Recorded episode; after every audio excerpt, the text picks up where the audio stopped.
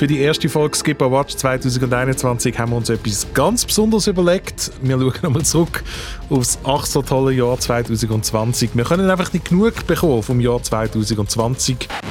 Schm schmeckt dir das auch? Was? Ist das, ist das der Geschmack vom Versagen, wo in der Luft liegt? der Geschmack von totalem Fail? Oh boy. Doch, doch, ich glaube, so schmeckt das. Richtig, ja. Okay. Rechtzeitig zum Start vom neuen Jahr reden wir bei Skip Watch über die schlechtesten Filme und die schlechteste Serie vom Jahr 2020. Eure Hater heute. Anne Meyer. Der Dino Pozzi. Und ich bin der Luca Bruno. It looked like it was gonna kill us. For a And moment. the kids were screaming because it felt like we were gonna die. Seabird, you gotta stop. They will destroy you, your reputation. I hate them. Absolutely terrible. They're old, disgusting people. But we have no choice.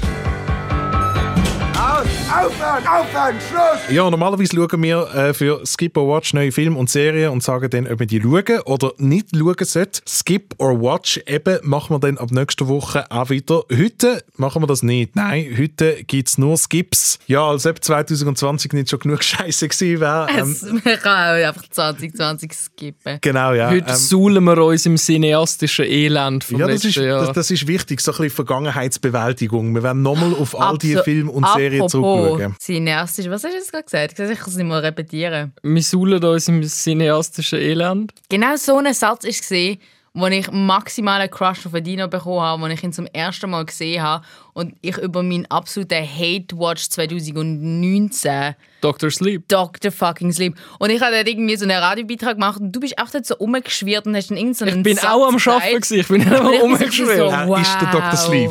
Gibt's, gibt's einen Dr. Wie Sleep? cool kann man Dr. einen Sleep? Film niedermachen, wenn ich mich so den ganzen Tag irgendwie dran sehe, irgendwie einen Beitrag zu schreiben, wie schlecht ich den Film finde. Wer uns lieber dabei zuhören möchte, wenn wir Sachen empfehlen, wer vielleicht sogar noch nach Watch-Tipps sucht, der findet unsere beiden Best-ofs im Podcast Feed Skip or Watch. Wir haben jeweils eine Stunde lang über die besten Filme und die besten Serien vom Jahr 2020 geredet. Überall dort, wo ihr Podcasts loset, auf Spotify oder direkt via srf.ch skip or watch. Und äh, wenn ihr euch inspiriert fühlt durch unsere heutige Folge und selber ein bisschen Haterade trinken wollt, äh, macht uns ein Mail auf skipperwatch.srf.ch und sagt uns, was ihr in diesem Jahr so Kate watched habt. Wir drei machen jetzt mal den Anfang und es wird eine sehr, sehr casual Runde heute. Wir haben nicht wie bei unserer besten Liste irgendwie äh, Listen Top 1 bis Top 5 vorbereitet. Es geht nicht von weniger schlecht zu am schlechtesten, sondern es ist einfach kreuz und Luca quer. hat es einfach noch äh, fancier gemacht und hat äh, verschiedene Kategorien gemacht und uns nichts davon Nein, ich habe einfach so viele Das habe ich Sachen. aber im Fall so mehr Ja. oder weniger. Also einfach so Wow, ich einzelne so Sachen. die gestellt Ich habe halt einfach, ich habe jetzt Scheiße. Nein, ich habe einfach so viele Sachen geschaut, die ich nicht gut gefunden habe, dass es wahrscheinlich mit drei Stunden lang ging, wenn ich jetzt so einfach anfange, Titel aufzählen, was ich alles so misslich gefunden habe. Darum habe ich das irgendwie ein bisschen büscheln oder so. Aber theoretisch hätte ich natürlich schon eine Worst-of-Liste. Ich tue natürlich all meine Filme und Serien, die ich schaue, ranken und ich könnte jetzt dir schon sagen, was auf Platz 136 ist. Aber dann macht sich der andere wieder lustig auf mich. Und, Der Luca rankt aber auch seine Socken die und so und hat so, so Plot-Twist, ich habe 20 Paar vom genau gleichen Socken. wirklich. Ja. Sie, sie hat sicher Avocado drauf. Nein, einfach so ganz basic blaue Kniesöckli, dass man die nicht, nicht Kniesöckli, Knöchelsöckli. Muss ich ganz ehrlich sagen, das ist jetzt etwa die acht Folgen oder so, die wir aufnehmen und ich finde, das ist das Spannendste, was ich gehört habe bisher. Dino, fuck you. Genauso wie ein grosses Fuck you für all die Filme, die wir Serie heute besprechen. Wir gehen loco eins nach dem anderen um an. Ähm, möchtest du den Anfang machen? Hey, ich habe einfach einfach einen mega Hate-Film. Also fährst du schon mit The Worst of All? Das habe ich ich- mir eben für ganz am Schluss aufgespart. Okay, also nein, dann mache ich es auch so. Ja, das Ding ist eben, dann habe ich eben noch die zwei, die wir halt auch schon besprochen haben, Hillbilly Elegy und The Midnight Sky. Die Worst of Worst Netflix-Produktionen, die eigentlich irgendwelche Oscars gewinnen. Lustig, Hillbilly Elegy habe ich mir gar nicht mehr aufgeschrieben. Ich habe das Wirklich? schon völlig verdrängt.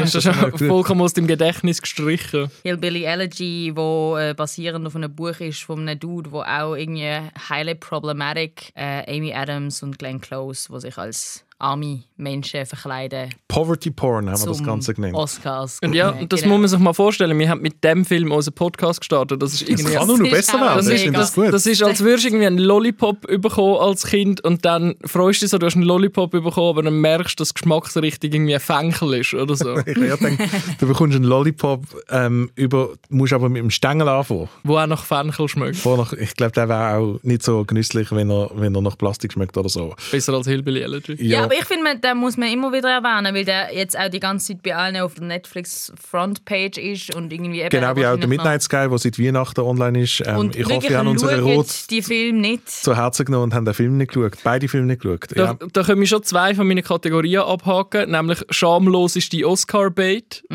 Hillbilly Elegy und ähm, lüteste innerer Monolog von jemandem in einem Film, nämlich Glenn Close in Hillbilly Elegy, was ich denkt, geben wir endlich den Oscar. Ich kann übrigens hier anschließend bezüglich Oscar-Bait und möchte einen weiteren Netflix-Oscar-Bait in die Runde werfen, den ihr hoffentlich oder höchstwahrscheinlich nicht geschaut habt. Und zwar ist es der Film The Life Ahead. Ähm, hat äh, jemand von euch etwas von dem Film gehört? Warte mal, aber das ist nicht mit der Cara Delevingne und... Nein, ist das der Sophia Loren das ist der? Sophia Loren-Film, genau. Ja. Ah, ich habe das Buch gelesen. Aber das ist ein uraltes Buch, oder? Ja, also aus 50er, 54 ist das. Das, das ist für mich uralt. Okay. Anliest, anliest eben Bücher, aber wir zeichnen uns als Streber. Also das Buch, ist, das. Buch ist super. Und ich habe ich habe den Film unbedingt schauen. Also, Sophia Loren, ähm, äh, würde ich sagen, die ultimative Kino-Legend. Ja, Also, absolut. absolut. Die ist mittlerweile 86. Sie ist erstmal wieder vor der Kamera gestanden seit 10 Jahren. Und zwar macht sie das für den Regisseur, der gleichzeitig auch ihr Sohn ist. Der ist mittlerweile auch schon 47. Und ich finde, wenn der Sohn 47 ist, kann man seinem Kind auch irgendwann mal sagen, wegen Bro. Ich glaube, ich muss jetzt Bro, vor allem sagt ihm Kind Ja, so, Bro, Bro, hey, Bro. Der, der Film ist wack. Ähm, ich ich liebe ich lieb die trotzdem noch Sohn über alles, aber in dem Mad Film Love und mit, so, genau, ja. aber der Film ist wack. Ja, bezüglich Oscar-Bait, das ist der Oscar-Köder, der Begriff, den wir schon in der allerersten Skipper Watch-Folge ähm, im Zusammenhang mit Hillbilly Elegy in die Runde geworfen haben. Das sind Filme, die eigentlich nur produziert werden, zum Oscars zu gewinnen. Also sie werden richtig gehend konstruiert anhand von den Sachen, die in der Vergangenheit Oscars gewonnen hat und dann versucht man das irgendwie zu kopieren. Und ich möchte einfach kurz ähm, die Hauptrolle von der Sophia Loren, Loren, Loren? Sophia Loren, so ist es wahrscheinlich, oder? Sophia Loren aufzählen, ähm, äh, welche Rolle sie spielt. Sie spielt in dem Film nämlich eine Ex-Prostituierte, die aber auch gleichzeitig Holocaust-Überlebende ist. Sie kümmert sich um eine Gruppe weißer Kinder. Hattrick, jetzt Und- schon. Hattrick. Und sie hat Demenz. Ja, aber Bullshit. Äh, La Vie devant soi, so heisst das Buch. Ist Also ist mega ist, schön. ist es ein französisches Buch? ja, es spielt doch auch in Paris. Oder Nein, es spielt in Italien. What the fuck? ah, da, ja, okay, aber dann. ja, Ja, gut. Paris, Florenz, ist auch alles gleich oder so. Also im Buch Mailand oder in Madrid. Hauptsache Und Italien. ich finde das mega weird, weil ähm, Paris spielt eine mega große Rolle in dieser. Ja. ja okay. Also Auf alle Fälle lohnt sich das, das hast du jetzt vom Lesen. Also es gibt hunderte gute, tolle Sophia Loren-Filme, der ist es definitiv nicht, weil wie gesagt, da könntest du wirklich Oscar-Bait der Film nennen, weil so eine Kombination von so vielen Klischees und dann ist der Film irgendwie auch noch langweilig, das, äh, das geht irgendwie Schlimmer als. Hillbilly Elegy. Äh, nein, das schon nicht. Eben, Hillbilly Elegy ist Oscar bait. Aber es gibt noch viel schlimmere Filme, oder die so rausgekommen sind als Hillbilly Elegy, aber zu dem kommen wir später. Also ich tue jetzt einfach mal so ein bisschen so tun, als ob ich Kategorien gemacht habe. Sonst so, musst- ähm, was? Musst du nicht. Das ist ein Safe Space an. Du kannst wirklich erzählen, Nein, also was du ein, ein willst. Film, der mich genervt hat, wenn wir gerade von Paris reden. So ein maximal random Film, den ich am ZFF gesehen habe. Über eine junge Frau, die in Paris lebt. Es ist Frühling, so weit, so gut. Sie verliebt sich in einen älteren Schauspieler, also älter, er ist irgendwie so Mitte 30, aber sie ist irgendwie 16.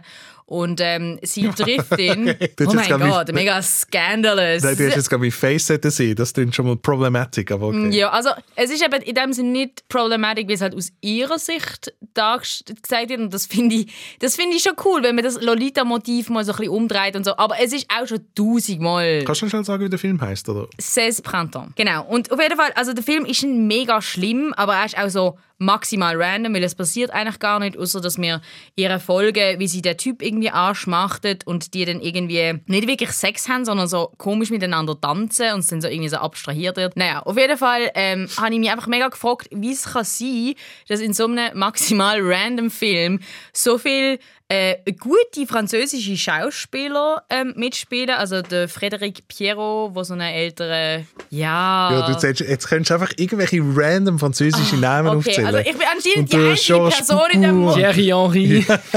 Anscheinend bin ich die einzige Person in dem Raum, die französische Filme schaut. Aber liegt das nicht daran, dass es in, in Frankreich, wie eigentlich in jedem Filmmarkt von der Welt, wenn du mal einigermaßen ein paar Filme geschaut hast und Serien, dass du schnell feststellst, shit, es gibt nur etwa zehn Schauspieler. Ist, dass, ähm, Aber es, ist ja recht es, so eine, es, es ist so ein offensichtliches also Erstlings-Ausprobierwerk. Es ist eigentlich auch mehr ein Kurzfilm, aber geht glaube ich, auch nur eine Stunde oder so, nicht, nicht eineinhalb.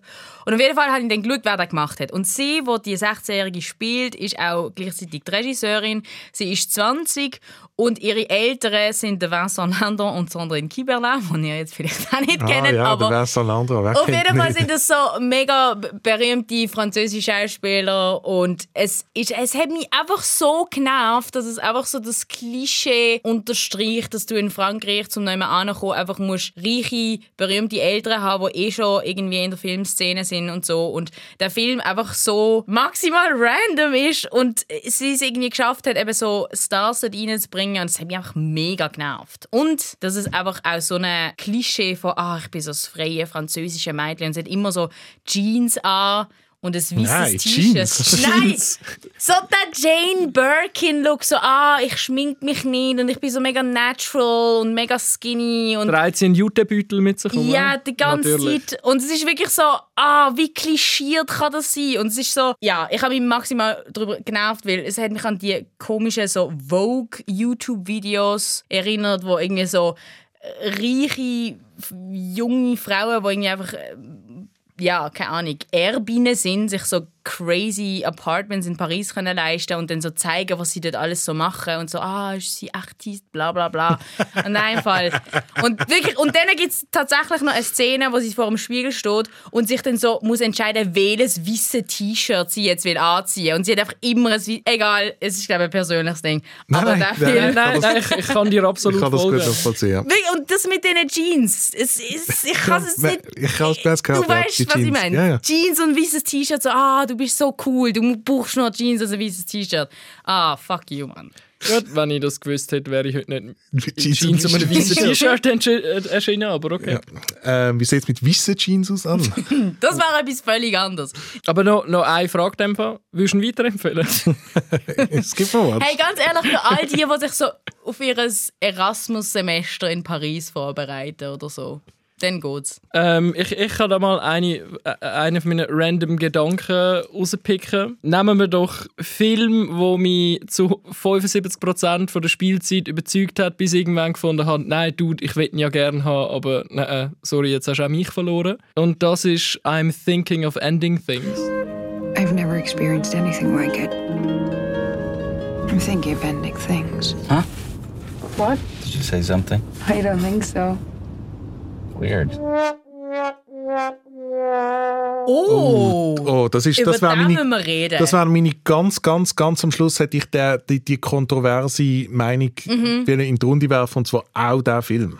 Und das finde ich jetzt gerade Wirklich? froh, dass du Okay. reingebracht hast. Ja. Ich bin eben Ich wirklich eben fast nicht recht getraut. lang dabei gewesen. Recht lang. Ich habe Man nicht darf ja den Charlie. Kaufman nicht schlecht finden. Genau, vielleicht einfach noch, nicht. noch mal schnell zur, zur Übersicht. Das ist ein Netflix-Film, der im, irgendwann im Sommer rausgekommen ist. Ein Film von Charlie Kaufman, wo ich glaube, da sind wir uns relativ einig, einer von so der brillantesten Genies von den letzten 20, 30 Jahren Aber ist. vielleicht müsste man es mir auch nicht immer sagen. Genau, ja. Er hat, hat, hat drei Bücher geschrieben für Filme wie Eternal Sunshine of the Spotless Mind, ähm, Ähm, Adaptation, Adaptation, wirklich alles Being John Malkovich, wirklich so Anomalisa und jetzt hätten wir es dann auch lang. großartig. Und jetzt ist ein neuer Film von ihm rausgekommen und Vorzeichen, die haben sehr, sehr gut ausgesehen. Jesse Buckley, den ich sehr mag, spielt die Hauptrolle. Außer wenn sie in Fargo mitspielt. wenn sie in Fargo mitspielt, genau, ja. Kamera hat der gleiche gemacht, wo vorher die beiden polnischen Filme Ida und Cold War Kamera gemacht hat. Ähm, einer von der, von der visuellsten Genies überhaupt, der polnische Kameramann, ähm, wo alles auch immer in, in, in ungewöhnlichem Format 4 filmt. zu 3. Genau, ja. Ihr werdet das sehen, es hat so das Format von einem, von einem alten Fernsehfilm und so. Äh, der Trailer hat wahnsinnig gut ausgesehen und dann kommt der Film und du hast gesagt, du bist lange dabei gewesen, Ich bin Dino. mega Ich lang auch. dabei gewesen. Ich, auch, ich habe am Anfang etwas vom Besten gefunden, was ich je gesehen habe. Ich bin wirklich hin und weg gesehen. Und dann irgendwann macht es so keinen Sinn, oder du hast es einfach eben so ein bisschen gesehen mit dem, es macht keinen Sinn. ich habe insofern mega Angst, irgendwie zu sagen, ich finde den Film schlecht, weil man dann immer sagen kann, ja, Luca, du bist einfach zu dumm. Du hast es irgendwie nicht verstanden. Aber ich finde, der Film hat so eine Art von, von Metaness, die mich wahnsinnig fest stört. Es sind so nicht offensichtliche Referenzpunkte, sondern so ein bisschen verstecktere. Gut, teilweise ist es ja recht, also teilweise ist es ja dann wirklich so ein Fußnotenlesen, was im Auto hockt und über, äh, ach Gott, über was diskutieren Über, alles? über unter A Woman Under the Influence. und Filmreviews und- von der Pauline ja, Kael und ja. so. Und es ist wirklich so von wegen, hä, get it. Get it. Und irgendwann wird das alles so, so random, dass es Aber mir einfach verloren hat. So die große Meta-Ebene, die kann man einfach nicht checken. Die kann man wirklich einfach nicht checken. Also ich habe dann, wo du gesagt hast, äh, wenn man äh, weiß, was das Ganze und was die ganze Erzählart so weird macht, wenn man mal weiß, um was es da geht, kann man es dann genießen. Und habe dann das nachgelesen, also ich will jetzt eben nicht spoilern. Mir nimmt diese Bewunder, wie ich den Film geschaut hätte, wenn ich das gewusst hätte. Aber das kann man einfach nicht wissen. Das ist so komplex. Ich glaube, nicht jemand hat gecheckt, was die Geschichte eben eigentlich ist, oder? Und weißt du, ich finde, es gibt, es gibt ja so eine Art von Vibe-Film, wie David Lynch, wo du ja nicht zwingend alles checken musst oder wo du zum Teil wirklich effektiv nichts checkst und trotzdem fesselt es dich irgendwie. Und der hat mir ab einem gewissen Zeitpunkt völlig verloren und auch nur gelangweilt. Und ich hatte dann irgendwie auch kein Interesse mehr gehabt, mich wirklich mit dem auseinanderzusetzen, was einem gezeigt wird. Also vielleicht ist er zu smart für mich, ich weiß es nicht, aber ich finde, das ist ja wie auch ein bisschen die Aufgabe von einem Film. Du musst ja nicht deinen Zuschauer immer an die Hand nehmen, aber du musst ihm wenigstens irgendwie einen kleinen Finger in Aussicht stellen und nicht einfach am anderen Ende von einer, von einer Schlucht stehen und sagen, komm, komm, spring doch rüber, komm doch mit. Ich finde, das ist irgendwie, ich, ich, das, hat, das hat mich irgendwann mega genervt und, und das ist dann wirklich vor allem bin ich dann an einem Zeitpunkt angelangt, wo ich mich dann wirklich gefragt habe, ja, aber ist auch das, was mich am Anfang so begeistert hat, ist das auch einfach nur Bullshit? Ja, nein, eben, wie gesagt, ich war recht lang dabei gewesen und irgendwann habe ich ihn einfach gefunden, gut, ändern wir es mit einer, Entschuldigung, Achtung, Spoiler, ändern, ändern wir es mit einer Musical-Nummer, das hat noch jeder Film gerettet. Wenn wir schon dabei sind bei Sachen, die einem gefallen haben und irgendwann nicht mehr, möchte ich jetzt eine weitere kontroverse Meinung in die Runde werfen. Das ist die dritte Staffel Dark. Die letzte Staffel Dark, die ich ganz lang ganz super gefunden habe. Also die ersten beiden Staffeln, die Serie. Ähm, äh, so eine faszinierende deutsche Serie, sehr, sehr atmosphärisch gemacht, wo so mit äh, verschiedenen Zeitebenen spielt und Zeitreisen und so. Und in jeder Staffel ist eine neue Ebene dazugekommen. Für die dritte Staffel Parallelwelten. Und schlussendlich sind bei mir einfach die emotionalen Punches nicht mehr gelandet, weil ich einfach nicht rausgekommen bin, wer wer ist. Ich habe dort knallhart nach den ersten drei Folgen oder so von der dritten Staffel gefunden. So, und ihr könnt mir jetzt alle mal in die Schuhe blasen. Schaut auf der Wikipedia-Seite von Dark gibt es so ein Diagramm, wo einem sollte dabei helfen wer wo, wenn Ja, was spielt. sorry, und es sieht du- einfach, es sieht du- aus wie ein Dreijähriger einfach random auf eine Wand gekavelt hätte oder so. Weil es ist so kompliziert Wenn- und durcheinander. Wenn du dann das Diagramm irgendwie brauchst, um die Serie noch irgendwie geniessen oder weiss nicht was, dann frag mich, ob du vielleicht nicht auch etwas falsch gemacht hast. Schon, oder? Also weißt, das ist, das ist wirklich halt so ein großer Diskussionspunkt, wo jetzt sicher Fans von der dritten Staffel Dark zuhören werden und sagen, ja, ihr habt euch einfach nicht genug damit auseinandergesetzt, ihr seid dumm oder whatever. Es ist eigentlich relativ Ah ja, ja, einfach. das ist ja kein Widerspruch. Also ich gebe auch gerne zu, dass ich nicht die hellste Kerze auf der Geburtstorte bin. Aber, immer. aber, aber das ist wieder der gleiche Punkt wie I'm thinking of ending things. Ich finde, es ist deine Aufgabe als Filmemacherin oder als Filmemacher, das trotzdem irgendwie so überzubringen, dass du einen Anhaltspunkt hast Ja, zumindest. sonst, Und- also ich habe bei äh, I'm Thinking of Ending Things noch, ich weiß noch, dass äh, zwei aus meinem Umfeld irgendwie so mega die Hate-Stories gemacht haben zu dem Film, weil sie sich halt einfach auch so ein bisschen wie persönlich angegriffen gefühlt haben, weil so ein Film natürlich auch mega arrogant überkommt, weil wenn man einen Film macht, wo einfach irgendwie, wo du so viel Vorwissen musst haben oder so viel musst irgendwie dann nachher noch recherchieren, dann ist ja wieder die Frage so, wer, wer machst du das? Oder für, für, wer sollte das schauen? ja, es hat so etwas Masturbatives oder so. Also seine Filme sind ja immer irgendwie sehr anspruchsvoll und recht komplex erzählt und so, aber meistens bist du halt irgendwie emotional noch involviert bis zum Schluss. Also jetzt gerade so zum Beispiel so etwas wie Eternal Sunshine of the Spotless Mind, ist ja, da verlierst du ja irgendwie nie die Bindung. Und da sind es einfach wirklich alles nur namenlose Schachfiguren für mich gewesen, wo jemand auf einem Brett umschiebt, wo ich keine, die emotionale Beziehung habe ich nicht gehabt, von dem her. Trotz einem wunderbaren Cast und Voll, ja, tollen und er- und Er sieht so schön aus und so ja, weiter und- Absolut. Zum Thema so bin ich irgendwann abgehängt. Jojo Rabbit ist bei dir der noch letztes Jahr. Der ist von mir noch letztes Jahr, aber den habe ich lustigerweise so unglaublich langweilig gefunden, Mhm. dass ich nicht mal habe darüber hassen Ich, ich würde eben gerne über den reden, Ich der ich ja mag so mich aber schon gar nicht mehr daran erinnern. Ich weiß nur, es sind brutal lange 90 Minuten. Gewesen. Ja, es ist einfach, also ich bin einfach brutal enttäuscht gewesen, weil ähm, ein von meinen Guilty Pleasures, also nein, nicht Guilty, No Pleasure ist halt Inglourious Bastards. Und ich habe ein bisschen... Das ist ein Guilty Pleasure Guilty Video. Pleasure. ich weiß es nicht. Ich, Ja, Ähm, mein Guilty Pleasure ist eben Citizen Kane. Ich weiß nicht. nein, Am, also... am, am schaue ich so Coppola-Film nach genau, der ja. Godfather-Serie. ja, und weißt du, Radiohead, Mann. Ich weiß eigentlich, darf ich nicht zugeben, dass du nicht die mag, aber. Ach, nein, keine Ahnung. Es ist ja. Um, okay, whatever. Ich liebe auf jeden Fall. Nein, Inglourious Basterds ist einer meiner absoluten Lieblingsfilme. Und ich habe irgendwie gedacht, es, kommt ein bisschen, es geht so ein bisschen in die Richtung. So ein bisschen eben so Zweiter Weltkrieg, völlig absurd, nachverzählt. Also es geht ja dort um einen kleinen Bub, wo Ein kleiner Hitler... fucking Ein Bub. kleiner fucking Bub. Es, geht, es hat sogar mehrere kleine fucking Buben in diesem Film drin, wo über... Ähm, wo, wo, der eine hat Hitler als imaginären Freund, wo Genau. gespielt wird von Taika Waititi. Und das, da habe ich irgendwie schon abgehängt, weil das ist für mich irgendwie zu, zu einfach. Ja, äh, ich habe gedacht, eben, es, es wird einfach völlig absurd, aber es ist so ein kindischer Humor. Und ich habe einfach nicht verstanden, wie der, wie der Film so abgeführt worden ist und dann noch Scarlett Johansson, die für einen Oscar nominiert war und bla bla bla. Ja, und der Film allgemein für irgendwie 5 oder 6, oder? Eben, Ja. also und da Bestes meine ich, Dreibuch. Der Film hat fucking bestes Dreibuch gewonnen, Mann. eben, und es ist so eben boring auf eine Art. Es hat ein paar lustige Momente, so irgendwie dort, wo irgendwie Gestapo reinkommt und sie dann irgendwie 37'000 Mal Heil Hitler sagen und so Sachen. Aber das finde ich Aber- eben alles, das habe ich alles voll nicht lustig gefunden. Das ist für mich so, so sehr, sehr Kinderhumor. Eben genau, Einfacher es ist Humor. einfach irgendwie ein, ein Kinderfilm. This is your station? But what am I actually doing here? I'm not gonna tell you. Don't worry. You're gonna figure it out. Detail, das mich am meisten an einer anderenfalls guten Serie gestört hat. Und das ist Nick Offerman seine Perücke in der Serie Devs. Was, das sind nicht seine richtigen Haare gewesen. Aber das hat mich so aus dem rausgerissen, weil ich habe die Serie eigentlich wirklich gut gefunden und Uh, so. aber Devs ist im Fall für mich auch ein bisschen die Kategorie von wegen, ich bin ganz lange dabei gewesen und dann hat mein Ende irgendwie so kalt gelassen, dass ich seitdem auch nicht wirklich weiterempfehlen Ja, aber es ist, kann. es ist so typisch Alex Garland, irgendwie, es sieht alles mega toll aus und es ist irgendwie auch so pseudo-bedeutungsschwanger, aber schlussendlich ist es dann irgendwie, sind es relativ flache Charaktere auch und der Plot ist jetzt auch nicht irgendwie das- ja, das grösste aller Zeiten. Ich glaube, das ist auch wieder so etwas, was einem so ein bisschen eine Deepness vorgibt, wo dann eigentlich gar nicht wirklich so viel dahinter respektive drunter steckt. Das sogenannte Christopher Nolan-Syndrom. Tenet hat übrigens meine Top 10 geschafft. Wirklich? Oh! Tenet ist bei mir drin, bei miesestes Sounddesign. Was? Nein, Tenet ist das einzig coole Sounddesign und sonst scheiße. Der Vorwurf von wegen, dass man bei Tenet Dialog nicht versteht, das verstand ich im Fall nicht. Kauft euch Ohren im Fall. Also wirklich? Aber wenn wir noch über Tenet reden, der ist im Fall bei mir auch ähm, bei Auf der Worst-of-Liste? Ja, ja, der hat mich so genervt. Nein, im Fall wirklich, what the fuck.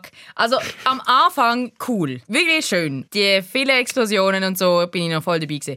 Aber dann, weißt du, was ich so schlimm gefunden habe, ist, dass, dass es einem so eine mega uh, spezielle, verschachtelte Geschichte serviert, wo man zweieinhalb oder neun Stunden oder wie lang der Film auch immer ist, irgendwie das Gefühl hat, man ist die dümmste Person auf der Welt. Und am Schluss denkt man sich so, nein, eigentlich ist eigentlich ist es total eine banale, eine, eine, eine banale Story. Und ich finde einfach so, sorry, man muss mir ein bisschen, ein bisschen etwas geben, warum die Figuren machen, was sie machen. Also ich meine, so kein Background und so keine emotionale... Gut, aber das ist halt ein bisschen, sein- das ich zieht weiss, sich das durch seine Filmografie durch oder so. Und so aber Das nein. ist ja so um Props für ihn, dass er das mal, ähm, dass es das mal keine tote Ehefrau oder Freundin gehabt hat. Ja, aber fast. Sie ist Auch ja wieder wahr, fast tot. Nein, also bitte. im Fall. Ich habe wirklich gedacht, Nein, nein, 2020... strong female character. Nein, Horror. Nein, einfach wirklich, dass man das... Dort habe Hey, ich ich habe Interviews gemacht für Tenet und dort hat Elizabeth Debicki mir ganz klar erklärt, dass die Figuren all mega starke äh, emotionale Arc haben, die durch das Ganze durchführt und so. Und da habe ich einfach so, da habe ich so zugelassen und so genickt und mm, okay. Also das sind für Ja, mich gut. wirklich maximale Schachfiguren gewesen. Nein, Tenet ist so- für mich immer noch das schönste Kinoerlebnis von diesem Jahr gewesen. Und ich, einfach keine Ahnung, ich Äh, finde es ein toller du seit dem Actionfilm. Kino gesehen bist. ich, hab, ich bin da so etwa 100 Mal im Kino gesehen im Fall. Ja, Das ist physisch im Kino. Physisch im Kino, ja. Ich Okay. habe etwa 100 Filme im Kino gesehen. Ich habe ihn einfach nicht mal schlecht gefunden, den Film. Echt nicht. Ich habe ihn voll okay gefunden, aber ich habe mir dann auch gedacht, die ganzen Dialoggeschichten und so hat das damit zu tun, dass der Christopher Nolan vielleicht eingesehen hat, dass er nicht der beste Dialogautor ist auf der Welt. Ich Egal, habe Dialog anderes gar Thema. nicht das Schlimmste gefunden. Ich habe einfach wirklich die leeren Hülsen von Figuren, das hat mich einfach so genervt. Das verstand ich schon, aber Aber Aber die Hülsen sind aber ich die verstand, ich verstand nicht, wie nicht, wenn ich, wenn ich einen Christopher Nolan Film schaue und wenn der fertig ist, dann ist für mich, dann überlege ich mir nachher nicht von wegen, oh, ich hätte mehr Welle von den von der Figuren oder ich hätte smarte Nein, Dialoge aber wählen, ein sondern ich bin, ich bin so, ich, ich bin so begeistert von diesen von den, von den Effekten und von diesen Konzepten, die er jedes Mal wieder präsentiert. Das mal mit dem ganzen Rückwärtsding. Ich, ich denke gar nicht an so Sachen. Mhm. Ja. Das, das, das stört mich voll nicht. Und Ja, aber irgendwie, wenn man das jetzt zum Beispiel mit Memento oder mit Inception vergleicht, dort habe ich das aber trotzdem ein bisschen gehabt. Dort habe ich irgendwie gewusst, warum die Figuren machen, was sie machen. Und klar, bei so einem actiongeladenen äh, Film, was auch viel ums Visuelle und so geht, muss ich das auch nicht haben. Und das muss mich auch nicht irgendwie emotional so capturen, wie weiß ich, irgendein Drama. Aber ein bisschen, ich, also ich brauche das einfach ein, ein Minimum. So. Ähm, ich, ich wechsle mal das Thema und springe zu einer Kategorie, über die wir gar nicht viel schwätzen müssen, nämlich unlustige Comedies. Und das ist halt immer ein, ein schwieriges Thema, weil vielleicht ist man selber gerade nicht in einer guten Stimmung gewesen oder die Witze, die einem dort präsentiert werden, findet man selber nicht lustig und andere für zum, zum Rissen komisch. Ich habe mir da vier Titel aufgeschrieben, ähm, drei davon Film, eine Serie. Äh, zwei Filme, die leider mit dem Will Ferrell in der Hauptrolle sind, ähm, die ich sonst sehr schätze. Uh, ich weiß, was kommt. Zum einen war das Downhill, das ist ein Remake vom Film Force Majeure, wo's Was ja sowieso schon eine super Idee ist von Anfang an. ja genau, also der Film ist Force Majeure ist wirklich gut, das ist eine Das ist bitterböse, schwarze Komödie von Ruben Östlund. Und übrigens Ah, auch du meinst Tourist? Jedenfalls geht es dort um eine Familie, die Skiferien macht und dann äh, sitzen sie auf der Terrasse von einem Restaurant. Eine Lawine kommt, oder es sieht zumindest so aus, als ob eine Lawine über sie drüber geht und anstatt dass er seine ganze Familie rettet, rettet der Vater nur sich selber. Und sein iPhone. Und ähm, da hat es jetzt ein englischsprachiges Remake gegeben. Und es ist einfach wirklich so die zahnlose Variante von einem guten Oh Film. nein. Absolut unnötig. Und dann äh, der andere Film, der eigentlich einer von meinen meistverhasstesten Filmen von diesem Jahr war, ist der Film Eurovision Song Contest, The Story of Fire Saga. Äh, Film Für mich der beste Musikfilm seit Almost Famous. Der beste Hollywood-Musikfilm seit Almost Famous. Ich weiß nicht, ob ich dort einfach zu gut drauf war, als ich den geschaut habe, aber ich habe den nicht schlimm gefunden. Ich Ah, habe ich habe den so, wirklich... ich habe den wirklich einfach, ich habe so gehofft, dass er bald fertig ist. Dann geht er vor allem noch irgendwie zwei Stunden lang. Es ist ein Film, wo der Eurovision Song Contest, ja, es ist, er möchte nicht hoch nehmen. Er, ist eigentlich Nein, eine das- liebevolle ich, ich glaube, Hommage. das hat mich eben so ein bisschen gestört an dem Ganzen. Es ist dann nicht irgendwie so ein beißend böser Verriss oder so. Es ist dann effektiv so, Nein, aber es ist etwas Eurovision macht noch mit. Es zeigt schon, wie absurd das Ganze ist. Es ist nicht eine Hommage in dem Sinne. Es ist mehr so, es ist halt ein bisschen blöd, aber wir finden es halt alle lustig. Und genau das gleiche Gefühl hat man halt... Am meisten hat mich schon mal daran genervt, dass, so von wegen, dass der Will Ferrell ja aus Island spielt. Und irgendwie, das ist anscheinend lustig, wenn Amerikaner Skandinavier spielen. Dass sie, Und Rachel McAdams, oder? mit. ich liebe Rachel McAdams so fest. Ja, aber, äh, ich weiß nicht, da, gut, da scheidet sich dann Geister. Für mich ist, wäre Rachel McAdams ein Joghurt, wäre sie Natur. Wäre sie ein Getränk, Oh. Hahnenwasser. Hahnenwasser. Aber das ist... Da bin ich nicht mit dir einer Meinung. Aber auf alle Fälle hat die Comedy auch ein bisschen insofern krankt, weil sie hat sehr improvisiert gewirkt. Und das ist eigentlich eine Stärke von, von alten Will Ferrell-Filmen, wie zum Beispiel Anchorman oder so. Wo, Also wo, am ersten oder zweiten kann man dann auch... ja, genau, ja, wo, stu vergessen. wo, wo stundenlang improvisiert wird und dann das Beste wird so ein bisschen zusammengeschnitten und da wirkt es jetzt wirklich, als ob man überall den ersten Take genommen hätte und findet, ja, das ist schon noch lustig und da machen wir dann noch ein paar Effekte rein oder so. Auf alle Fälle hat der bei mir überhaupt nicht zündet. Das ist Will Ferrell und dann habe ich einen anderen Mensch, den ich eigentlich sehr, sehr fest mag, der aber auch immer wie mehr Bullshit mitspielt, und zwar der Steve Carell. Hat das ja unter anderem eine sehr, sehr lahme Polizsatire namens Irresistible gemacht, wo ich weiss, ähm, ihr habt den, glaube glaub, ein bisschen besser gefunden als ich. Ja, der ist sogar bei mir Was in der Topliste oder so? nicht top, top, aber doch, also es ist für mich ein toller Film. Es Gewesen. ist natürlich auch wirklich nicht schwierig, den Film besser zu finden, als du ihn findest. Wenn du eine Polizsatire machst, musst du wirklich gut sein und der hat für mich überhaupt nicht funktioniert. Und dann hat Steve Carell auch noch mit seinem alten Mentor Greg Daniels in einer neuen Netflix-Serie namens Space Force mitgespielt und dort habe ich den Eindruck gehabt, dass das zwar als Comedy-Serie verkauft worden ist, jede Person, die dort mitspielt, gibt auch eine Performance, wie als ob er in einer Comedy mitspielt, außer der Steve Carell, der irgendwie, glaube keine Lust hat, in Comedies mitzuspielen. Ich, ich weiß nicht, was er genau dort macht. Er ist das schwarze Loch von dieser Serie, wo, wo mich brutal genervt hat. Aber kannst du uns noch sagen, warum du Irresistible so scheiße gefunden hast? Das ist einfach eine Polizsatire, die nicht funktioniert. Okay. Irresistible ist der beste Film, von 2005. Von der Thematik her. Das ist einfach 15 Jahre Sport. Ja, okay, gut. Aber da, da, da, können wir uns darüber streiten, ähm, welches Publikum der Film natürlich anspricht oder ansprechen, ansprechen soll. Also ich habe zum Glück nicht viele äh, schlechte Serien geschaut. Also ich bin maximal enttäuscht über High Fidelity. Aber ich habe es jetzt nicht mega, mega schlimm gefunden. Schlechte Serie habe ich eigentlich nur eine geschaut, nämlich Emily in Paris. Also schlecht oder gut? Also, sie ist nicht so schlecht, wenn ich denke, weil ich sie wirklich hate watchen Und ähm, ich bin positiv überrascht über gewisse Sachen, weil sie ist nicht so dumm.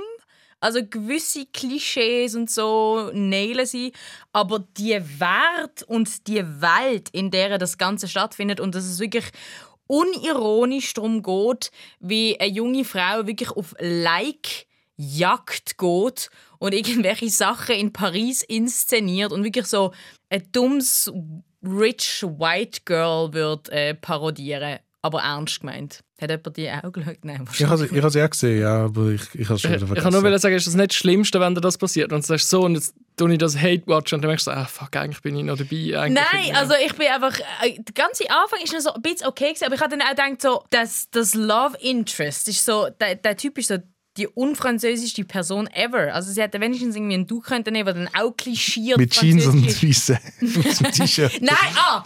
Sie hat aber leider, muss man sagen, nicht Jeans und weißes Hemd an, sondern sie hat die absolut absurdeste Kostüme an und irgendwelche Röcke mit Prince drauf und es sollte irgendwie so in der Modewelt äh, stattfinden, aber die Sachen, die die anhat, sind also unterirdisch. Ich habe sie auch nicht, ich auch nicht fertig schauen. Ich habe es ich habe es wirklich so ein bisschen, ähm, ich, ha- ich, es ist an einem Wochenende, wo ich irgendwie mega viel geschafft habe und völlig braindead war und gesagt habe, ich will jetzt wirklich etwas mega Hohles schauen. Und dann äh, ja, habe ich Emily in Paris geschaut.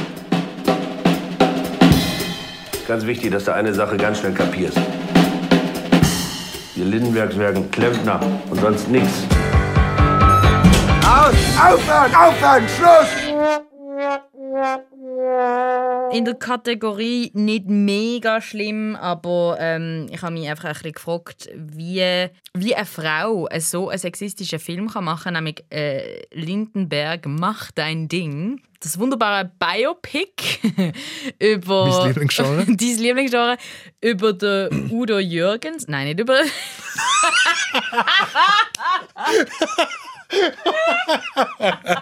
wow! Udo Jürgens. Also, Peter Maffei, mach dein Ding. Erzähl mir von dem Film. Für die Hure gewagt, für die Hure, die Hure gewagt, dass sie ein Udo Jürgens Biopic gemacht haben, aber das Udo Lindenberg nennt haben. Mann. Das ist fucking Wow. Boss-Move von der Filmemacherin. Okay. Du nicht, nicht der Udo Jürgens, sondern der Udo Lindner. Ja, warum heißen die auch alle gleich? Das sind genau zwei Leute, die Udo heißen. deutschsprachige sagen, die Udo Jo, geheißen haben. Entschuldigung. Nein. Auf jeden Fall habe ich mir das gegeben. In, in Aber alter Udo Lindenberg lebt noch. ja, Der Udo Lindenberg ist der, der über dem Maskott gelebt hat. Nein, das ist der Udo Jürgens. das ist der Udo Ja, ich Jürgens. weiß. In dieser Wohnung bin ich sogar so mal gesehen. Ja, ich auch. cool.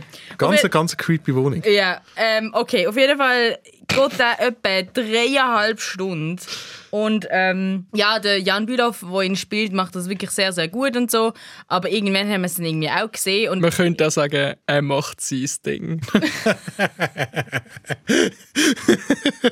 Ciao, ciao, Dino. Dino, komm zurück! Also ich habe es auch fürchterlich gefunden, ähm, wie, wie Frauen in diesem Film dargestellt werden, weil es ist einfach so eine Männerfantasie, so der abgefuckte Rocker, der sein Ding macht. Ich habe wirklich gedacht, also das, das, das ist 2000 Prozent ein Mann, der das äh, inszeniert hat, weil alle Frauenfiguren, wenn sie überhaupt irgendwie irgendeine Importance haben, sind irgendwelche Objekte der Begierde oder Prostituierte oder Groupies. Und ähm, ich bin einfach, ich habe mich einfach mega gefragt, wie, wie, wie eine Frau andere Frauen so äh, diskriminierend kann darstellen aber der Film an sich ist jetzt nicht mega, mega, mega schlimm. Aber, ja. Dürfte ich dir da an dieser Stelle, apropos furchtbares Frauenbild und Musiker-Biopic, mhm. der fantastische Netflix-Film aus dem Jahr 2019, The Dirt, äh, über Motley Crew empfehlen? Habe ich leider nie man, gesehen. oh mein Gott, das ist jetzt wirklich, nein, das ist, äh, der Zeitgeist bin ein bisschen verfehlt. Wirklich, ich meine, Machine Gun Kelly spielt, äh, ja, spielt, äh, spielt Pamela Anderson ihre X-Mal, aber äh, oh boy, wirklich. Was ja. läuft eigentlich mit so langen deutschen Filmen? Ich habe irgendwann den Berlin-Alexanderplatz geschaut und gesehen, oh, ja. der ist irgendwie dreieinhalb Stunden Reden lang. Wir, no, ah, hat, hat, hat jemand von euch Ich habe von dem haben sie nachher ein Buch gemacht, ne? also, das ist eben auch so ein Film, wo ich mich gefragt habe, wow, ein Film, wo alle Frauen wieder mal Prostituierte sind, aber das ist ja dann immer ein Verweis darauf, dass es ähm, es als Theaterstück ist oder es als äh, ja, irgendein Buch, wo im 18., 19. Jahrhundert irgendwie... Damals, wo alle Frauen eben noch Prostituierte waren. Ja, wenn die Frauen irgende, irgend, irgendwie in einer Geschichte vorgekommen sind, sind sie Prostituierte gewesen. Ähm, den Film habe ich als äh, most what the fuck also ich bin nicht rausgekommen, was der Film ist oder was der Film soll oder ob der irgendwie so soll. Weil ich es nicht per se schlecht, ich bin maximal verwirrt von dem Film. Aber ihr habt ihn nicht gesehen. Nein. Nein ich, habe mit dem, ich habe noch über Berlin angefangen. Mich hat, mich hat das Buch so traumatisiert, dass ich nicht schauen wollte. Oh mein Gott, ich habe etwa sieben Stunden mit diesen Film verbracht, merke ich gerade. Lindenberg. Und das und hat doch schon. Berlin Alexander sind beide etwa dreieinhalb also, Stunden. Das heißt, ich habe sieben Stunden die Dudes angeschaut. Im, im 2019 hat es doch auch schon den ultralangen Film von Florian Henkel von Donnersmarck gegeben, wo auch irgendwie drei Stunden. Das Film sollte im Verlauf. Er muss natürlich auch lang gehen, wenn ah, der Name schon so lange ist. Ähm, Never Look Away hat auf Englisch geheißen. Wie heißt ja, der? Ähm, Geh deinen Weg. Was, was auch immer. In den Gängen? Ja. Nein, in den Gängen ist gut gesehen. Das ist super Film. Mit der Sandra fucking Hüller. Sandra motherfucking Hüller. Und naja, ja, ja, aber die Sandra Sandra Hüller-Rolle ist immer noch das Toni Erdmann nicht. Ah, der ist auch drei Stunden lang, aber das sind gute drei aber Stunden. Aber das ist gut, ja. Toni Erdmann ist gut. In den Gängen könnte von mir aus fünf Stunden sein. Äh, darf ich da übrigens ganz schnell anschließen bei Filmen, wo wir maximal verwirrt sind? Ähm, ich habe eine Kategorie What Happened Here? Im Sinn von, und ich glaube, das wird immer wie öfters passieren, jetzt, wo Filme nicht nur noch ausschließlich im Kino laufen, sondern halt auch einfach auf Streaming-Plattformen können veröffentlicht werden. Filme, wo, wenn man sie anschaut, aussehen wie, wie richtige Filme. Das können wir so es, es hat so bekannte wow. Namen. So es hat so, Bare Minimum so, ist erreicht ja, wirklich, worden. Der Bare Minimum ist erreicht. Es hat so bekannte Schauspieler. Es hat so einen Titel, wo man meinen könnte, das ist ein Film. Aber dann schaut man die Film an und denkt, sorry, das ist einfach kein Film, das ist nur eine random Aneinanderreihung von Szenen oder irgendwie, man hat in der Hälfte einfach gefunden, okay, das wird glaube nicht. Du meinst so wie Suicide Squad oder ja, so? Ja, genau so etwas. Ja. Ähm, und da habe ich zwei Beispiele dafür. Das eine ist ein Netflix-Film namens The Last Thing He Wanted, eine Verfilmung von einem John Didion-Buch mit dem Ben Affleck, mit der Anne Hathaway und anderem auch noch der Carlos Leal. Und als ich vorgestern nachgeschaut habe, habe ich gesehen, ah ja, der Willem Dafoe hat auch noch mitgespielt, aber ich kann mich nicht mehr erinnern, dass der dort in vorkommen sind. Und der Film ist wirklich absoluter Trash. Die Story macht keinen Sinn, Dialog macht keinen Sinn. Ich habe auch geschaut und irgendwann gefunden, was schwätzen die? Also ich habe zwar erkannt, dass sie eine Sprache reden, die ich verstand. Sie reden Englisch, ich erkenne Wörter, aber es ist alles total unzusammenhängend. Das ist mir vorher wie einer von diesen Pranks, wo jemand in der Nacht in deine Wohnung einbricht und alles um drei Zentimeter nach links schiebt. Und das ist, ist ja der Film ein Prank es ist, es ist alles so unfertig und, und so, ich, ich könnte nicht mal erklären, um was es in dem Film genau geht. Das ist, das ist so eine, wo währenddem du geschaut hast, versuchst du dich zu konzentrieren, von wegen, aber halt, wieso passiert jetzt das, was passiert ist? Du kannst dich nicht mehr daran erinnern, was vor zehn Minuten passiert ist. Es gibt so, so Szenen, wo du die Bruchstücke davon erkennst, im Sinne von, ah, auf irgendeinem südamerikanischen Rollfeld gibt es gerade irgendeine Waffe oder einen Drogendeal. Das erkennst Aber Dialoge sind absolut unsinnig. Die Story geht hier und her, macht kein, es ist wirklich so, wie wenn man etwas ausgedruckt hat und in der Hälfte ist einem Tintenpatronen ausgegangen und anstatt, dass man so ein zweites Mal druckt, denkt, denkt man einfach, ah ja komm, fuck it.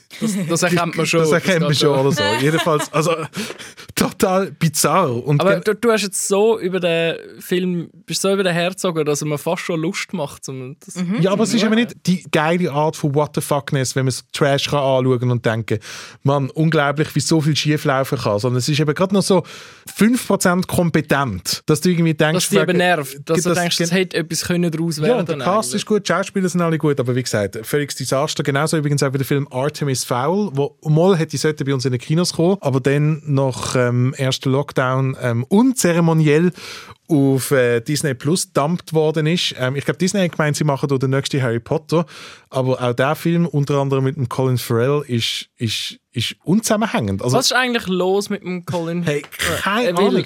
Ich habe das ja- so viel... Ich habe ist immer irgendetwas los gewesen. Ja, nie- nicht aber, los gewesen. aber irgendwie schafft es ja dann in all diesen Yorgos Lantimos-Filmen mitspielen, wo er irgendwie super ist. Und also offensichtlich kann er ja einen guten von einem schlechten Film unterscheiden. Ich habe irgendwie das Gefühl, der Colin Farrell hat Geldschulden. Weil anders kann ich mir nicht erklären, wieso er, er hat auch das Jahr zum Beispiel in dem mega, mega schlechten Film Ava mit der Jessica Chastain mitgespielt, wo auch einfach, einfach so, so B-Movie-Trash ist, wo man irgendwie meinen könnte, aber nur weil ein, Schauspieler in einem, in einem guten Film mitspielt, heisst es auch noch lange nicht, dass er auch nicht in den schlechten Film kann mitspielen kann. Also Ah, nein, offensichtlich. Ich meine, er ist der lebende Beweis dafür. Nein, aber gerade Artemis Fowl ist zum Beispiel so etwas, da hättest du das Drehbuch sollten lesen und feststellen, dass das kann irgendwie nicht sein. Wenn es denn überhaupt ein Drehbuch gegeben hat. Ich habe das Gefühl, das ist so etwas, wo, wo der Praktikant mit dem Drehbuch die Stegen runtergefallen ist und wo er unten dran wieder hat wollte Seiten zusammentun hat er irgendwie plötzlich festgestellt, shit, es hat ja gar keine Seitenzahlen und hat es einfach irgendwie so ein bisschen zusammengeschuffelt oder so und nachher haben sie dann mit dem den, Film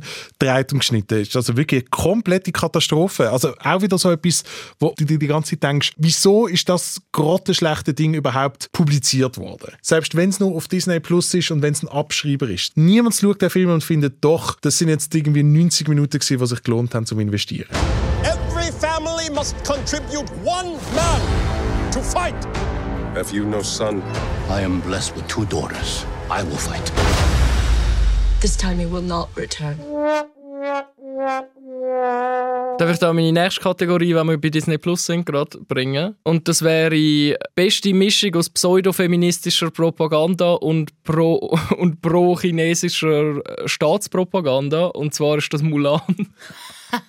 Da habe ich schon wieder vergessen. Stimmt. Mulan Ich habe mich nicht- getraut, weil Mulan ist einer meiner absoluten Lieblingsfilme, also das Original Disney. Ja, ja. Das Original, über das Im Original reden wir auch Remake, nicht. Im Remake kommt der fucking Drache nicht vor, Mann. What were they thinking? Also ich weiß, was sie, ich weiß, was sie sich überlegt haben. Aber, Der Eddie Murphy hat keine Zeit gehabt. aber nein, also China hat gesagt, im Original kommt kein sprechender Drache vor und darum gibt es auch keinen Aber es sprechenden ist Drache schon in ein diesem Film. bisschen problematisch, dass sie von einer anderen ethnischen Gruppe, die aus dem Nordwesten oder Norden mindestens angreift, belagert werden oder angegriffen werden und sich quasi gegen die fremden Werte verteidigen, während die ganze Uigurenfrage nach wie vor irgendwie doch recht. Und haben sie das nicht vor allem irgendwie noch dort gedreht Genau. oder so? Das, ist doch- ja der Skandal, gewesen, dass sie das ja auch eben genau dort gedreht haben. Ja, das, den Film sollte man ähm, boykottieren. Ah, Ich glaube, es haben auch viele Leute gemacht, weil sie haben ja ungefähr 150 Franken dafür verlangt, wenn man irgendwie, bevor er offiziell auf Disney Plus kommt, schon schauen. Mittlerweile ist er regulär auf Disney Plus, aber trotzdem schauen wir nicht. Ich habe noch zwei große Kategorien, die ich abhandeln will. Äh, Das erste sind Arthouse Fails. In den Arthouse Kinos läuft ab und zu Müll. Wie zum Beispiel, sorry, hat einfach echt den Film The Road's Not Taken gesehen? Nein, ja, Das ist also, ein Film mit der der hat so furchtbar ausgesehen, schon nur vom Trailer, den habe ich mir Das nicht ist ein Film mit der Salma Hayek, mit der Elle Fanning und dem Javier Bardem. Der Javier Bardem spielt dreimal neben der Roten ein Autor, der was hat? Krebs? Nein.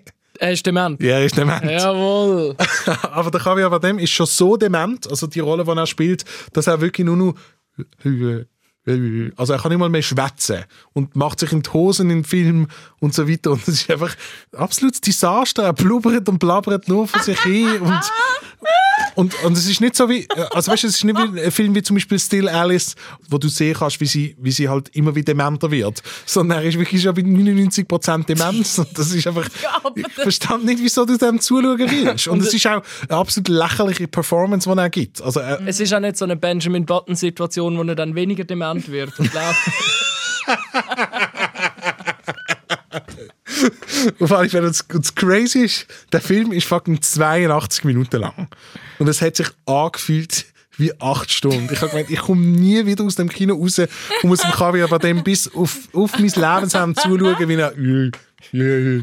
Ganz, ganz schlimm. Und dann möchte ich noch gerne ähm, den Film Sin Señas Particulares erwähnen, wo wohlgemerkt das Jahr am ZFF ausgezeichnet worden ist für den besten internationalen Film.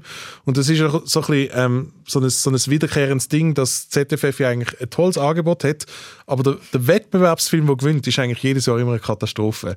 So wie auch das mal, ein Film aus Mexiko, wo an der illegalen Grenze zwischen Mexiko und Amerika spielt, so eine duale Story. Jemand versucht, ähm, über Grenzen zu kommen, gleichzeitig versucht die Mutter ihren verschollenen Sohn. Und das ist für mich wirklich so ein Film von Leuten, die sich über Independent- und Arthouse-Kino lustig machen. Nehmen genau so einen Film als Beispiel. Jeder Shot ist immer fünf Sekunden zu lang. Ähm, es ist alles so gerne möchte gern stylisch gemacht, aber ist in Wirklichkeit überhaupt nicht stylisch. Die Story ist auch eine absolute Katastrophe, hat man schon zehnmal gesehen und das Ende ist so dumm und hat mich so hässlich gemacht. Sieht man am Anfang vom Film ganz lang irgendein Tier wo nichts mit der Handlung zu tun hat. Ich glaube, es ist Weil das ist das wichtigste Kriterium, dass er in Locarno kann im Wettbewerb laufen Ich glaube nicht, aber du siehst, glaube am Anfang, ähm, ich mag mich ehrlich gesagt fast nicht mehr erinnern, aber ich glaube, das ist so eine Art von Film, wo am Anfang zuerst eine kurze Szene vom Ende zeigt. Okay. Wo du dir dann überlegst, ja, aber wie kann das überhaupt passieren und so weiter. Oder du merkst erst am Schluss von wegen, oh shit, das ist ja am Ende gewesen. Aber es kommt tatsächlich ein bisschen so Mystizismus noch vor in diesem Film. Plus ähm, ist meine einzige Erinnerung, die ich von dem Film sonst noch hatte, dass ich am Schluss sogar noch zusammengeschissen worden bin von jemandem, der rechts von mir gesessen ist und ganz am Schluss vom Film, während ich rausgelaufen bin, gesagt habe, ja, es wäre noch cool, wenn du das nächste Mal dein Handy ein bisschen dunkler machst. Du hast die ganze Zeit auf dein Handy geschaut und ich habe auch gefunden, Bro, wenn es ein spannenderer Film gewesen wäre, hätte ich auch nicht nonstop auf mein fucking Handy müssen schauen, um zu schauen, wenn der Film endlich fertig ist. Das ist wirklich so eine, wo ich dann während dem Film mal nachschaue, okay, wie lange geht er? Und dann habe ich angefangen zu rechnen. So von wegen, okay, also er hat am Viertel ab zwei angefangen. Das heisst, ähm, wahrscheinlich war es zuerst zehn Minuten Werbung gewesen, und dann noch hat noch jemand äh, das Intro gemacht. Das heisst, er ist höchstwahrscheinlich dann und dann fertig. Und Abspann wahrscheinlich maximal vier Minuten. Genau, und bei diesen Filmen ist der Abspann dann immer noch kürzer und so weiter. Und dann geht, ah, er hat einfach niemals enden wollen. Ja, auch das äh, eine völlige Katastrophe. Okay. Größte, mh, natürlich, was habe ich Idioten auch ein besseres erwartet Moment. The Gentleman von Guy Ritchie. Äh, ja. Ah, den Film habe ich leider Selber mögen. schuld. Wirklich? Selber schuld, wenn du den schaust. Der Film ist, Ich ist, müssen schauen, der massiver fairerweise Racist gewesen und trotzdem habe ich irgendwie... Ich glaub, Unglaublich. Du hast gerade wirklich 10 Punkte minus, weil du den geschaut hast. Wirklich. Ich kann nicht müssen schauen. Wie viele Why? Punkte minus habe ich denn? Weil ich gezahlt worden bin, dafür Okay. etwas darüber zu schreiben. Erzähl. Es ist wie, als hätte jemand eine Guy Ritchie-Parodie von seinen alten Filmen, also so denen, die noch einigermaßen gut angekommen sind, die ersten beiden, gemacht, aber sich dann nicht mal Mühe gegeben, um so wirklich so gewisse Sachen richtig schlau parodieren. Er wirkt schon ein bisschen so, wie als ob man an einem Bot oder an einem Algorithmus ähm, Screenplays Es ist von seinen alten Filmen gefüttert hat und es der hat ist dann ein etwas Film- ausgespuckt. Es ist ein Film gewordene Midlife-Crisis.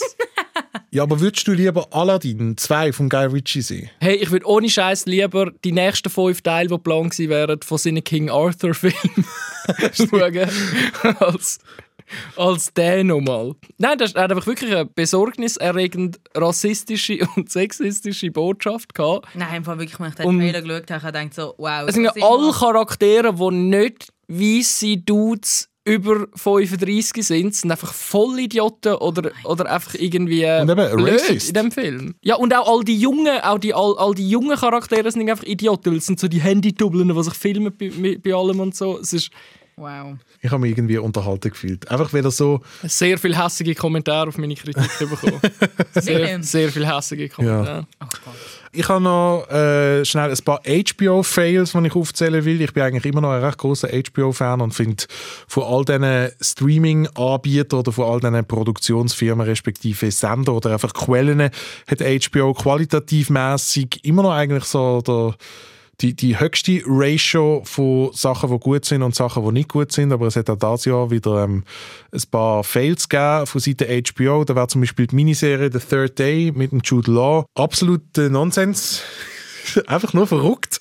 Eine sechsteilige Serie, die so ein bisschen David Lynch-mäßig anfängt, dass der Jude Law auf einer, auf einer Insel feststeckt, wo irgendetwas Mysteriöses passiert und dann wird es immer wieder verrückter und crazier und gipfelt unter anderem da drin, dass die vierte Episode zwölf Stunden lang ist.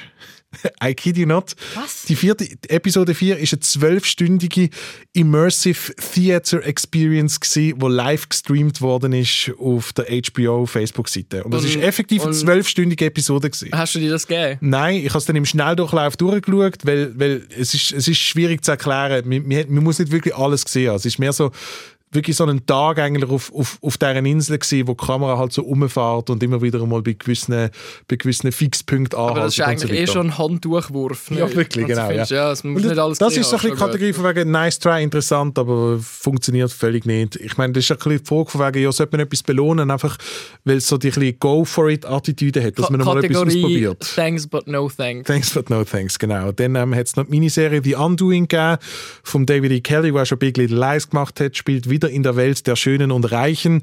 Das mal mit äh, Nicole Kidman, mit Hugh Grant und Donald Sutherland. Cast ist gut, Schauspieler auch alle gut, aber das ist halt so ein eine Murder Mystery. In Folge 1 wird jemand umgebracht und wenn das am Schluss nicht zusammenhält, wenn irgendwie die Konklusion enttäuschend ist, dann kann man das auch nicht weiterempfehlen. Es ist sowieso schon recht trashig aber das Ende ist wirklich so vorhersehbar gewesen und so enttäuschend, äh, dass das nicht gut war. Ähm, dann hat es die Serie Run gegeben mit dem Donald Gleason und der Merit Weaver, der bei Unbelievable mitgespielt hat und vor allem auch der Phoebe Waller-Bridge, sie von Fleabag. Da geht es um zwei Lovers, die miteinander zusammen in einem Zug flüchten von ihrem jeweiligen alten Leben. Äh, die Serie hat sieben Folgen und torpediert sich in der Mitte selber, weil etwas völlig Katastrophales passiert, wo, also in der Serie selber, wo der Zug zum Entgleisen bringt. Also er entgleist nicht, aber sagen wir, er bringt Geschichte zum Entgleisen und ich hasse ab sofort Zeug, weil die ganze Serie einem Zug spielt. Das ist mega terrible gewesen. Und dann als letztes noch eine Dokuserie namens The Vow. Habe ich von der Nexium-Sekte mal etwas mitbekommen? Ah, ja, ja, ja. Ah, also, ja. Ja. Das ist die ähm, Sekte rund um einen Guru namens Keith Raniere, der sich so durch, durch Hollywood geschlängelt hat Mhm. und Frauen reingezogen hat und dann als, als Sexsklavinnen missbraucht hat. Eigentlich, äh, Ist das nicht das Grundmodell von jeder Sekte? Ich weiß nicht, ob es wirklich, also so, so Sexsklaverei wie, wie in dieser Sekte ist, glaube Okay. ist, glaub, relativ ungewöhnlich. So, also nicht, dass ich der große Sektenexperte wäre. Jedenfalls ist das eine neunteilige Dokuserie gewesen. Jede Folge ist eine Stunde gegangen und gemacht von Aussteigern aus dieser Sekte. Was ja grundsätzlich eigentlich okay wäre, aber die sind alle selber doch relativ hoch in dieser Sekte drin gewesen. Vor allem der Hauptfilmemacher, der die ganze Geschichte erzählt hat. Und es wäre mal wieder so weit, wir können einen Hitler-Vergleich machen. Die Dokuserie ist wirklich so, wie wenn Angestellte in einem KZ, wenn du denen würdest lassen, eine Dokumentarserie machen, wo sie sich erklären dürfen, wieso sie dort mitgeschafft haben und dass ja eigentlich der oben ganz böse war und sie selber einfach gar nicht gewusst haben, was dort überhaupt So alles abgeht. Hermann Göring, my side of the story. Ja, wirklich. Also es ist unverantwortlich, dass HBO diesen Idioten eine Plattform bietet. This country is at war with itself. Vietnam, the oppression of black people in America. It's the same disgusting racism. The revolution needs movie stars. You must be some kind of crazy to come to this neighborhood in that car. Was it my money you were chasing? Or was it me? Hello? Hello? Also, mein äh, Worst of the Worst von diesem Jahr ist der Film Seaberg Against All Enemies. Ähm, Du meinst Seaberg, ähm, zieh dein Ding durch, oder wie? Udo Seaberg. Udo Seaberg, hey, wirklich. Sie nicht. der, ist, der ist so lame, aber okay, dann lass ich trotzdem Vor allem, der ist jetzt gerade wirklich so aus mir rausgekommen. Ihr werdet mich jetzt wieder äh, dafür hochnehmen, ähm, dass ich die Person, um die es geht, äh, tatsächlich kennt habe, nämlich äh, Jean Seberg. Eigentlich Amerikanerin, die aber als französische Schauspielerin dann bekannt worden ist. Ähm, Ah, ich habe den kennt. Du hast sie persönlich kennt. Nein, nein, also aber wer- ich wer- kenne die Filme, in deren... In Wer Gene Seaberg war, weiss ich auch. Okay. Ja gut, aber ich habe mich vorher zusammengeschissen, weil ich irgendwie zu viele französische äh, äh, Schauspieler kenne. Ach, also zusammengeschissen. Jean Sebert.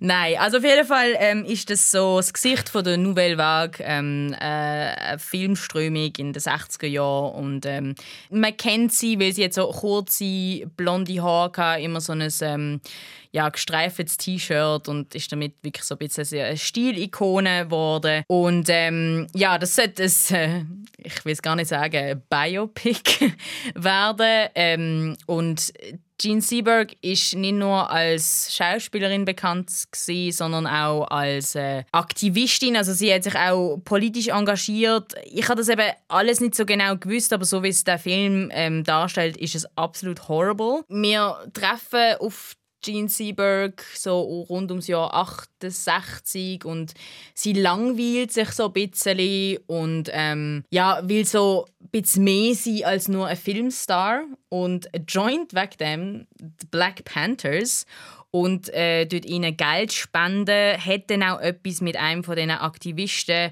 und es ist wirklich so Kategorie, wie unsympathisch kann man äh, Protagonistin in einem Film darstellen, weil sie wird so naiv und so dumm dargestellt, dass sie einfach so, sie, sie sagt auch wirklich literally Sachen wie so, ja, wenn man jemanden liebt, dann ist man farbenblind und so Sachen. Also es ist wirklich horrible, horrible, horrible. Und der Film ist auch wirklich absolut im schlimmsten, schlechtesten Zeitpunkt rausgekommen, nämlich dort, wo äh, das mit dem George Floyd passiert ist, also rund um das Wiederaufflammen oder international Großwerden von der Black Lives Matter äh, Bewegung. Und in diesem Film geht es wirklich eigentlich auf, einfach um eine Frau, wo ja, sich so einer politischen Bewegung anschließt aus Langeweile. Und ich weiß halt wirklich nicht, wie es gesehen ist, aber äh, so wie du sie persönlich kennt. Nein, aber also so wie man sie darstellt, also sie kann nicht unsympathischer sein und es ist ein Film voller so leere politische, also pseudopolitische Reden und Aussagen. Also auch, auch wo der ähm, Jamal Hakim spielt, das ist ähm, eben so ein Black Panther äh, gesehen. Auch er wirkt mehr wie eine Karikatur von einem Aktivist als wie äh, irgendetwas, wo, äh, wo man sollte, äh, glauben und ähm, ja auch null Chemie zwischen äh, Gene Siebert, der by the way gespielt wird von der Kristen Stewart und ähm, ihm, wo der Aktivist spielt. Und was auch noch so mega schräg und verstörend ist, ist, dass am Anfang die ganze Geschichte mit eben so Black Panther, bla bla bla und dann plötzlich wird es zu, zu, so einem Spionagefilm, weil ab der zweiten Hälfte sie dann beschattet wird und ähm, verfolgt, weil das natürlich äh, nicht gut ist, was sie macht aus der Sicht vom amerikanischen Staat, whatever. Und, und so, es könnte eigentlich noch cool sein, aber es sind so wie zwei verschiedene Filme und zusammen macht es überhaupt keinen Sinn. Und äh, ja, wie gesagt, einfach mega daneben, auch gerade so in diesem in dem politischen Klima, so ein so eine Film. Mein, mein Worst of the Worst ist nämlich auch ein Film, der überhaupt nicht zum politischen Klima vom, vom Moment passt. Das ist der Film Antebellum. ist ein Horrorfilm mit äh, Chanel Monet in der Hauptrolle äh, wenn man den Trailer schaut, eben als erstes von den Produzenten von Get Out und Us. Und dann denkt man sich ja, aha, das ist etwas, das eine ähnliche Kerbe mhm. schlägt. Aber oder so. wenn ein Trailer muss Werbung machen mit den von den Produzenten, das ist immer schon die erste Red Flag natürlich, yeah. genau. Und äh, mit dem Film geht es um eine ja, man kann sie auch als, als Black Lives Matter Aktivistin bezeichnen, wo entführt wird und auf einer Plantage aufwacht, wo äh, genau gleich konstruiert ist wie damals vor der Bürgerkriegszeit in Amerika und muss dann dort als Sklavin arbeiten und sich sozusagen der Weg wieder in die Außenwelt bahnen. Mal abgesehen davon, dass er als Horrorfilm völlig fehlt und dann nicht wirklich gruselig ist oder so, ist halt einfach die ganze Thematik. Für mich ist der Film ein bisschen so, wie wenn du jemandem erklären willst, wieso man jetzt N-Wort sagen sollte, aber dann die ganze Zeit das N-Wort aussprichst. ja. Das ist ein Film, der so möchte eine Woman of Color als starke Person zeigen, aber die ersten 50 Minuten von dem Film sind ohne irgendwie mit, der, mit dem Auge zu zwinkern oder so, sind einfach nur Torture Porn. Wow. Du siehst einfach nur People of Color, wie sie peitscht werden, geschlagen werden und absolut unterdurch müssen. Und dann spielt es eigentlich gar nicht so eine große Rolle, dass sie irgendwie in den letzten 20 Minuten dass ihren Sklaventreiber irgendwie heimzahlen Du musst trotzdem zuerst 50 Minuten lang zuschauen, wie die Leute peinigt werden. Und ich, ich finde, so Sachen möchte ich einfach nicht mehr sehen. Und so Sachen sollen einfach nicht produziert mhm. werden. Das ist einfach scheiße, Mann. Und das ist, ist mega krass, wie jetzt natürlich irgendwie wie so nach Get Out, wo so ein mega Erfolg ist, irgendwie mega viel das Gefühl haben, so, ah, wir machen jetzt, wir verbinden jetzt irgendwie das Thema Rassismus mit Horror und das einfach nicht einfach unbedingt durch das einfach gerade muss funktionieren. Es ist nicht jeder ein Jordan Peele. Nein, leider nicht. Ah, was ich noch unbedingt so sorry, Gene Sieber noch sagen in Bezug auf eben so Darstellung von den Black Panthers und so. Das habe ich aber auch schon in anderen Filmen gesehen. Was ich maximal problematisch finde, ist so, wenn die Black Panther-Bewegung so wie ein Teil von der Kulisse wird, von diesen 60s. Also es ist natürlich so ein mega typischer Film, wo die 60s so darstellt, als ob sie irgendwie mega stylisch sind die ganze Zeit und völlig übertrieben und so nostalgisch. Aber durch das, dass dann auch so die Black Panther-Bewegung zu eben so einem, ja, zu so einem stylischen Gadget von dieser Zeit wird und eigentlich überhaupt nicht irgendwie das, was es ist, nämlich eine politische Bewegung mit... Trial of the Chicago 7. mit einem fucking Anliegen. Ja. Ich habe noch ein paar Awards. Ich habe äh, hat nicht gemerkt, dass sie in der gleichen Serie mitspielt wie alle anderen Awards. Das ist äh, Gillian Anderson in The Crown. Oh, und Dings in äh, Fargo. Jesse ja. Buckley in Fargo, ja, fair. Ähm, und äh, Bestes Wig Acting, Sasha Baron Cohen in äh, The Trial of the Chicago 7. Es hat viele gute Perücken gegeben. Das es hat ja, verdammt viele gute Perücken gegeben. Hast du noch ja. Worst of the Worst of the Worst? Ich glaube, es wäre einfach Hillbilly Elegy. Wirklich. Ja. Wir haben es geschafft. Das Jahr 2020 wäre ad acta gelegt. An die Film und an die Serie wenn wir nie wieder denken. Ähm, wir sind nächste Woche zurück mit einer regulären Folge Skip or Watch, dann mit ganz neuem Stuff. Unter anderem schwätzen wir über die neue Marvel-Serie WandaVision, die auf Disney Plus läuft. Bis dann wünsche ich euch äh, wunderschönen Abend, wunderschönen Nachmittag, wunderschönen Morgen, wunderschöne Nacht. Wenn ihr immer die Folgen loset. Keine Albträume nach den Horror. Genau. Äh, in Diskussions einklinken, wenn skipperwatch.srf.ch oder direkt via Instagram at srfvirus. Ich bin der Luca Bruno. Dino Pozzi. Ich bin Anne Meyer. Bis nächste Woche. Tschüss zusammen. Skip or Watch der Serien- und Filmpodcast von SRF Virus.